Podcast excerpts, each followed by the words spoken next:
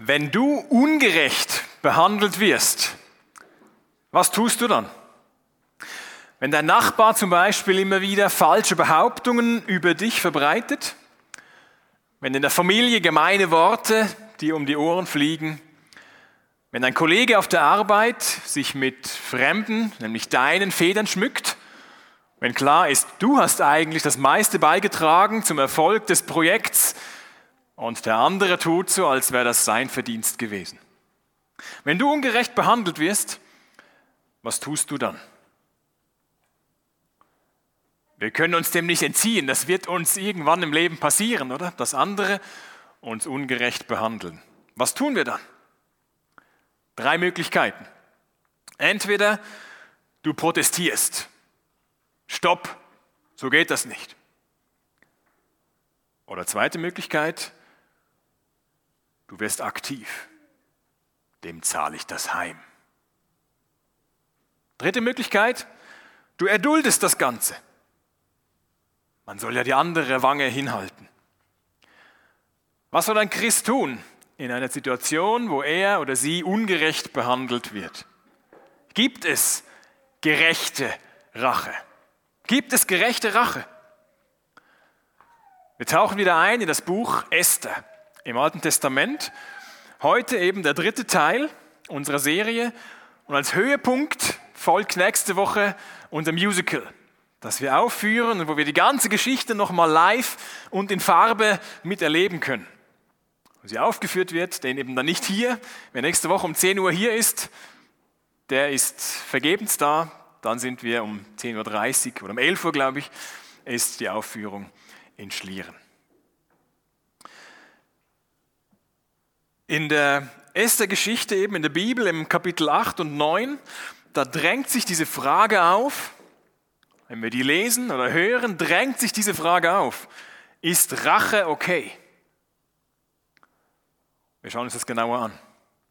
Letzte Woche haben wir gesehen, dass eine schlaflose Nacht des persischen Königs die entscheidende Wende bringt in dieser ganzen Geschichte, die sich erst entfaltet und wo das markante Wendezeichen ist, die schlaflose Nacht des persischen Weltherrschers. Dahinter steht Gottes Souveränität, wie er das geführt hat. Und infolgedessen wird der Judenhasser Haman enttarnt und auf königlichen Befehl gehängt.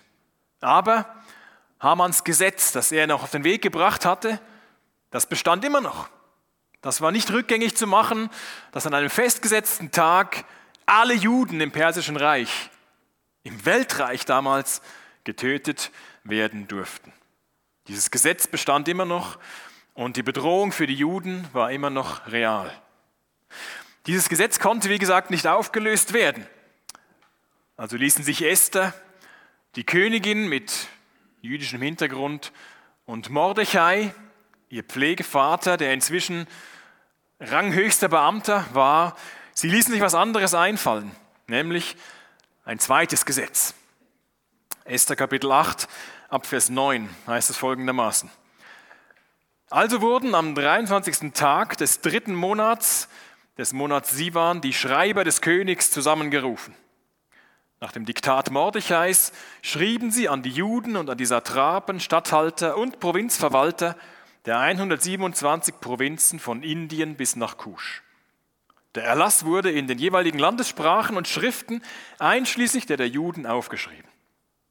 Mordechai schrieb im Namen von König Ahasveros und versiegelte die Schreiben mit dem Ring des Königs. Er ließ die Briefe durch Eilboten überbringen, die, die Postpferde ritten, welche eigens für den König gezüchtet worden waren. Der König gibt den Juden in jeder einzelnen Stadt das Recht, sich zum Schutz ihres Lebens zusammenzutun. Sie dürfen jede bewaffnete Schar eines Volkes oder einer Provinz, die sie einschließlich ihrer Frauen und Kinder bedroht, töten, vernichten und ausrotten sowie ihren Besitz plündern. Der dafür festgelegte Tag in allen Provinzen des Königs Ahasveros ist der 13. Tag des 12. Monats des Monats Adar. In allen Provinzen sollte eine Abschrift dieses Dekrets als Gesetz erlassen und öffentlich verkündet werden. Auf diese Weise würden die Juden an dem entsprechenden Tag darauf vorbereitet sein, sich an ihren Feinden zu rächen. Auf Befehl des Königs machten sich die Boten schnellstens und in größter Eile auf den Weg. Sie ritten auf Postpferden aus dem Stall des Königs. Auch in der Burg Susa wurde der Erlass verkündet. Ein weiteres Beispiel sehen wir hier von den überraschenden Wendungen, die im ganzen Buch Esther immer wieder zu sehen sind. Dieses zweite Gesetz ist dem ersten nahezu wörtlich nachempfunden, dem es ja bewusst entgegengesetzt wird. Beide dieser Gesetze sind im Namen des Königs Ahasveros verfasst. Beide sind mit seinem Ring versiegelt, die Gültigkeit damit bestätigt. Und beide Gesetze werden von Boten im ganzen Königreich verbreitet.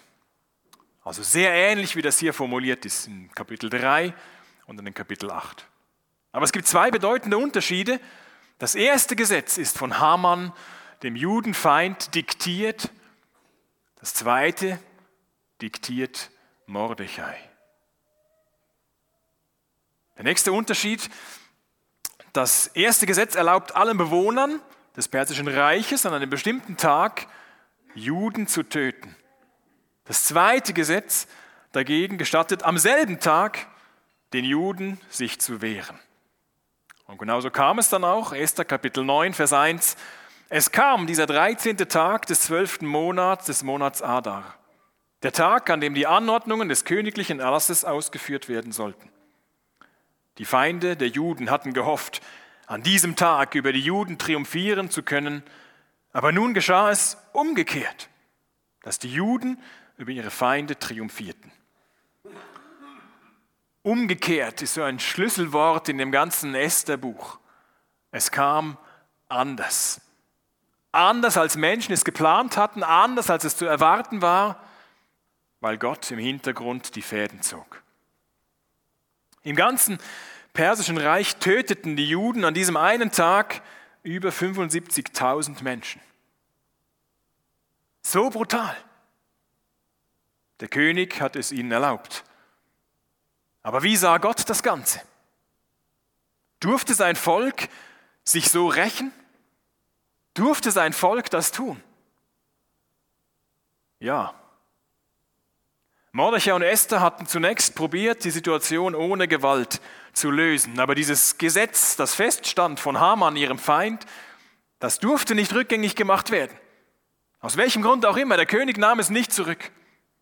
Wir haben heute zum Teil noch diese Formulierung, das Gesetz der Meder und Perser, was feststeht und nicht zurückgenommen wird. Das wollten sie zunächst tun, aber das war nicht möglich.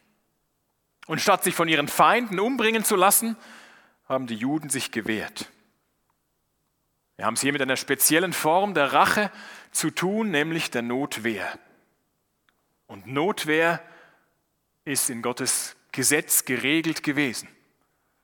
2. Mose 22, das Gesetz, das Gott seinem Volk am Berg Sinai, als sie diesen Bund geschlossen haben, gegeben hat. 2. Mose 22, ein Beispiel. Wird ein Dieb bei einem Einbruch ertappt und dabei getötet, gilt der Täter nicht als Mörder. War es zur Tatzeit aber schon hell, trägt er die Schuld am Mord. Wir sehen hier in diesem Detailbeispiel, wie sehr die Bibel unterscheidet, wie sehr Gott unterscheidet.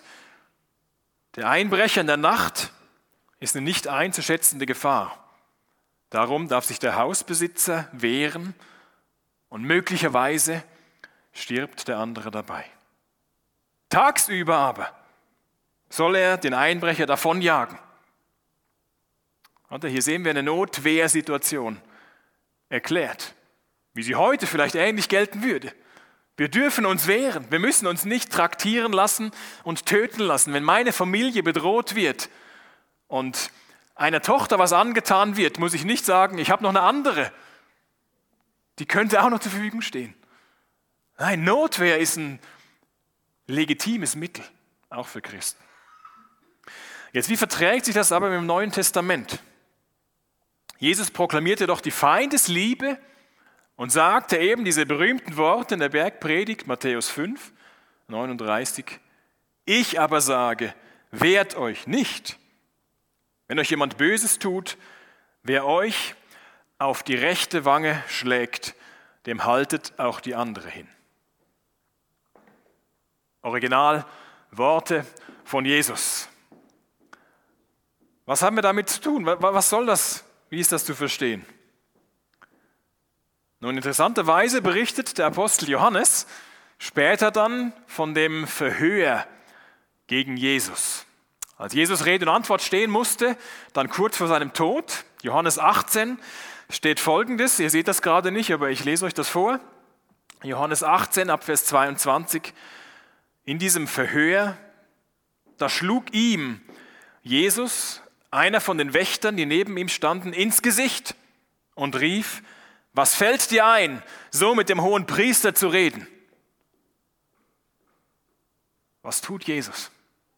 Der selber sagte, wenn ihr geschlagen werdet auf die eine Seite, dann haltet auch die andere hin. Jetzt ist bei Jesus genau dieser Fall eingetreten. Er wird geschlagen und was tut er? Jesus erwiderte, wenn ich etwas Falsches gesagt habe, dann weise es mir nach. War es aber richtig? Weshalb schlägst du mich dann? Statt die andere Wange hinzuhalten, protestiert Jesus. Warum das? Nun, die Aufforderung, die andere Wange hinzuhalten, die gilt für den privaten Rahmen. Vor Gericht ist das kein privater Rahmen. Vor Gericht ist das öffentlich, wo der Staat für Recht sorgen muss, das Recht durchsetzen muss. Und deshalb widerspricht Jesus hier. Bei Paulus sehen wir genau das Gleiche.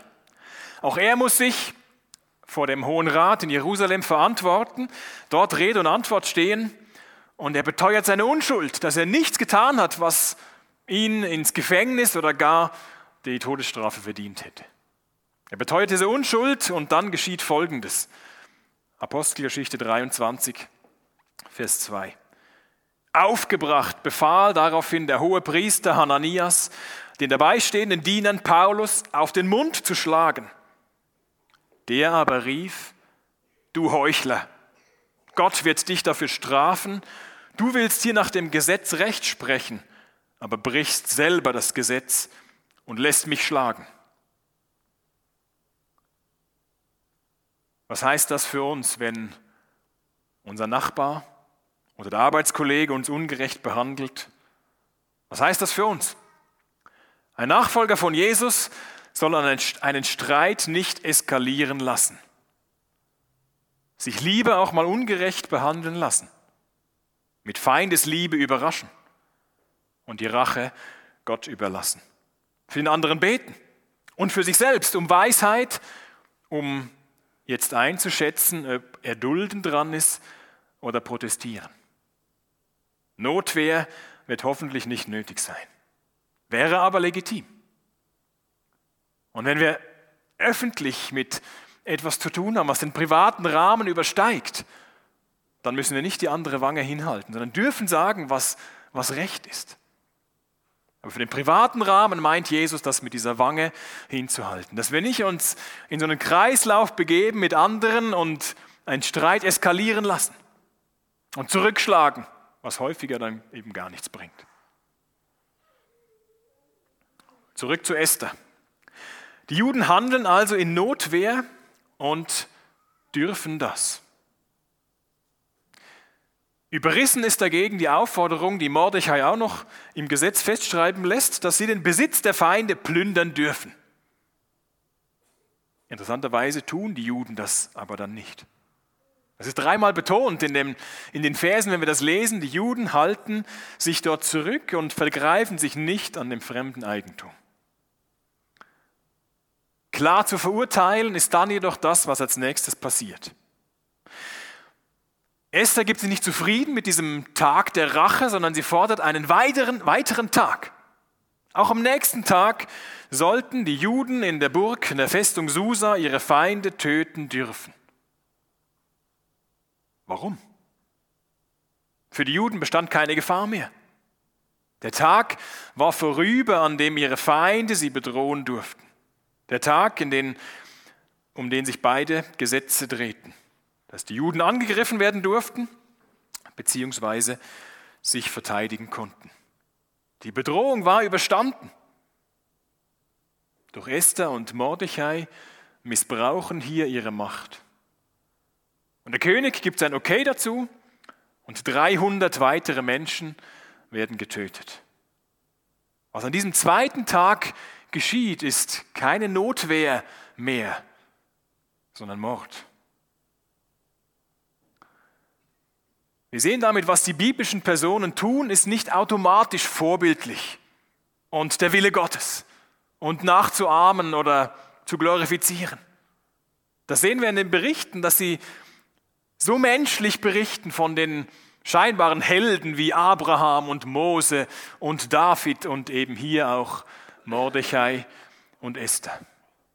Was wir in der Bibel lesen, ist nicht alles vorbildlich und nachzuahmen. Der Leser soll sich selber ein Bild machen von dem, was er sonst noch zum, vom Zusammenhang der Bibel her kennt, wie Gott sich offenbart hat, ob das in Ordnung ist, was hier beschrieben wird oder nicht.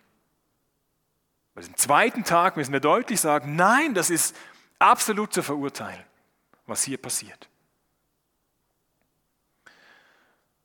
Noch heute haben Gottes Leute hohe moralische Ideale. Auch wir. Und auch wir versagen immer wieder daran. Der einzige Gerechte ist Gott selbst. Er ist ganz anders als wir. Seine Motive sind immer rein, seine Liebe selbstlos und seine Worte zuverlässig. Gott hätte jedes Recht, uns Menschen einfach zu verurteilen. Römer 6, Vers 23 heißt, denn der Lohn, den die Sünde zahlt, ist der Tod. Wir sind eigentlich dem Tod geweiht. So wie die Juden damals durch dieses Gesetz Hamanns. Doch Gott hat auch so ein Gegengesetz erlassen, damit für uns Rettung möglich ist. Römer 6, 23 heißt weiter, aber das Geschenk, das Gott uns in seiner Gnade macht, ist das ewige Leben in Jesus Christus, unserem Herrn. Die Geschichte von Esther zeigt, wie Gott sein ungerechtes Volk rettet. Dabei bleibt Gott weiterhin unerwähnt. Wie in allen Versen und Kapiteln vorher im Estherbuch taucht niemals Gott auf, wird niemals Gott erwähnt. Weder Esther noch Mordechai schreiben auch ihm hier diese Rettung explizit zu oder rufen dazu auf, ihm zu danken, ihn zu loben, ihn zu feiern. Aber doch, dass diese Ereignisse nie in Vergessenheit geraten, führt Mordechai ein neues Fest ein. Esther Kapitel 9, Abvers 22. Er, Mordechai, ordnete an, die beiden Tage mit einem Freudenfest zu begehen und sich bei dieser Gelegenheit zu beschenken und auch den Armen Geschenke zu machen. Die Juden sollten die beiden Tage genauso feiern wie die Tage, an denen sie Ruhe vor ihren Feinden hatten und wie den Monat, in dem sich ihre Sorge in Freude und ihre Trauer in einen Festtag verwandelt hatten. Haman, der Sohn von Hamedata, der Agagita, der Feind der Juden, hatte nämlich geplant, die Juden auszurotten. Der Tag und der Monat, um sie aufzureiben und auszurotten, wurden durch das Los bestimmt. Die Lose hießen Purim. Nach der Bezeichnung für das Los heißt das Fest Purim. Diese Tage des Purim-Festes sollen die Juden sollen den Juden für immer im Gedächtnis bleiben und in jeder Generation, Familie, Provinz und Stadt gefeiert werden. Die Juden sollen die beiden Festtage immer beibehalten und die Erinnerung an das, was damals geschehen war, soll unter ihren Nachkommen niemals verlöschen. Bis heute ist das so. Bis heute feiern Juden weltweit jährlich das Purim-Fest. Mitte März war es dieses Jahr soweit. Ich war gerade auf einer Studienreise in Israel unterwegs, Mitte März, und dort war eben Zeit für dieses Purim-Fest. Und ich habe das mitbekommen, wie Partys dort gefeiert wurden, wie Leute sich verkleidet haben, fast wie bei uns bei der Fasnacht, äh, wie Kinder Geschenke bekommen haben, wie bei uns an Weihnachten. Natürlich kann so ein Fest zur Tradition verkommen, sodass der ursprüngliche Sinn verloren geht. So wie wir heute Weihnachten feiern können, ohne auch nur einen Gedanken an das Wunder dahinter zu verschwenden, dass Gott Mensch wurde. Aber das Purim-Fest, das bietet auch Anlass, auf das große Fest vorauszublicken, das uns in Gottes neuer Welt erwartet. Wer an Jesus glaubt, wird da dabei sein, bei der größten Feier aller Zeiten. Offenbarung Kapitel 19 schildert das in eindrücklichen Worten, wie Gott als Gastgeber dazu einlädt, wie zu einer Hochzeit einlädt. Und was für eine große Ehre es ist, dort mitzufeiern. Seien wir selbst dabei und laden auch andere dazu ein. Ich kann mir vorstellen, dass dieser Ausblick und auch die erste Geschichte insgesamt für verfolgte Christen Hoffnung bedeutet und ihnen Hoffnung gibt. Dafür beten wir. Nicht nur heute an diesem Sonntag der verfolgten Kirche. Und dieser spezielle Tag soll nicht dazu da sein, dass wir kurzzeitig uns irgendwie schlecht fühlen, weil es anderen, die an Jesus glauben, schlecht geht und uns ja gar nicht so schlecht geht. Das ist nicht die Idee in diesem Tag, sondern uns zu sensibilisieren dafür, was ein Geschenk ist, was für ein Geschenk es ist, frei glauben zu dürfen, seinen Glauben entscheiden zu dürfen und auch uns dafür zu sensibilisieren, an sie zu denken. Die Bibel nennt nicht umsonst das die Familie Gottes, wo Geschwister einander dienen können und miteinander verbunden sind. Wir beten dafür, dass sie durchhalten, auch wenn sie Gottes Handeln gerade nicht erkennen. Bei Esther ist das so deutlich und drückt hier durch die Zeilen hindurch, dass Gott im Hintergrund am Wirken ist. Er rettet sein ungerechtes Volk aus Gnade. Auch heute. Erinnern wir uns immer wieder daran und danken ihm dafür. Er sorgt für Gerechtigkeit. Beten wir, dass die verfolgte Kirche Trost durch seine Worte, durch Gottes Worte erhalten und erleben. Beten wir, dass sie und wir mit dem Fokus vor Augen leben, dem Fest Gottes. Und dass, wie er, wie, wenn er wie bei Esther alles verändert und zu seinem großen Ziel führt, wo dieses Fest steht, wo das eindrücklich in diesem Esther-Buch geschildert ist. Es war eigentlich ganz anders erwartet worden und Gott hat es umgekehrt. Gott hat es umgedreht. Gott hat Gerechtigkeit geschaffen. Gott wird Gerechtigkeit schaffen für seine verfolgte Kirche. Auch wenn wir unter Ungerechtigkeit leiden, Gott wird für Gerechtigkeit sorgen. Wir können ihm die Rache überlassen und sie ihm anvertrauen. Nicht zurückschlagen, sondern ihm dienen, es ihm anvertrauen, für den anderen beten und um sein Eingreifen bitten. Ist Rache gerecht? Schwierige Frage. Keine einfache schwarz-weiß Antwort möglich. Wir werden aufgefordert dazu, die Rache Gott zu überlassen weil er alle Fakten kennt. Bei ihm wird es keine Entscheidung geben, wo eben ein Justizirrtum vorliegt und wo man sagen könnte, naja, wenn man das gewusst hätte, wenn Gott das gewusst hätte. Nein, er kennt alle mildernden Umstände, er kennt alle Fakten. Wir sind aufgefordert, ihm zu vertrauen, ihm nachzufolgen, dort zu protestieren, wo Unrecht passiert, anderen Unrecht passiert und mit Weisheit auch das zu erdulden wo wir herausgefordert sind. Und wo es darum geht und wo der, der Kosten, der Kosten der Nutzen höher ist, Zeuge zu sein für Gottes Reich, wenn wir uns nicht wehren, nicht protestieren, sondern ihm die Ehre geben und es ihm überlassen und er für Gerechtigkeit sorgen wird. Esther ist dafür ein eindrückliches Beispiel in diesem Buch, wo Gott die Fäden zieht und wo Gott zu seinem Ziel kommt sein Volk bewahrt bleibt und nicht ausgelöscht wird und schlussendlich er durchscheint und der gerechte Gott ist. Er sein ungerechtes Volk rettet, das ihm dafür ewig dankt. Wir beten. Vielen Dank, Herr, für diese Esther-Geschichte, dass dies in dein Buch geschafft hat, was wir heute in unserer Sprache noch lesen können. Und daraus was für uns lernen können, wie du handelst und wie auch über krumme Wege die Menschen machen und gehen, wie du etwas daraus machst, zu deinem Ziel kommst. Hilf uns, wo wir Ungerechtigkeit erleben, damit weise umzugehen, das einzuordnen, welche Reaktion von uns dran ist.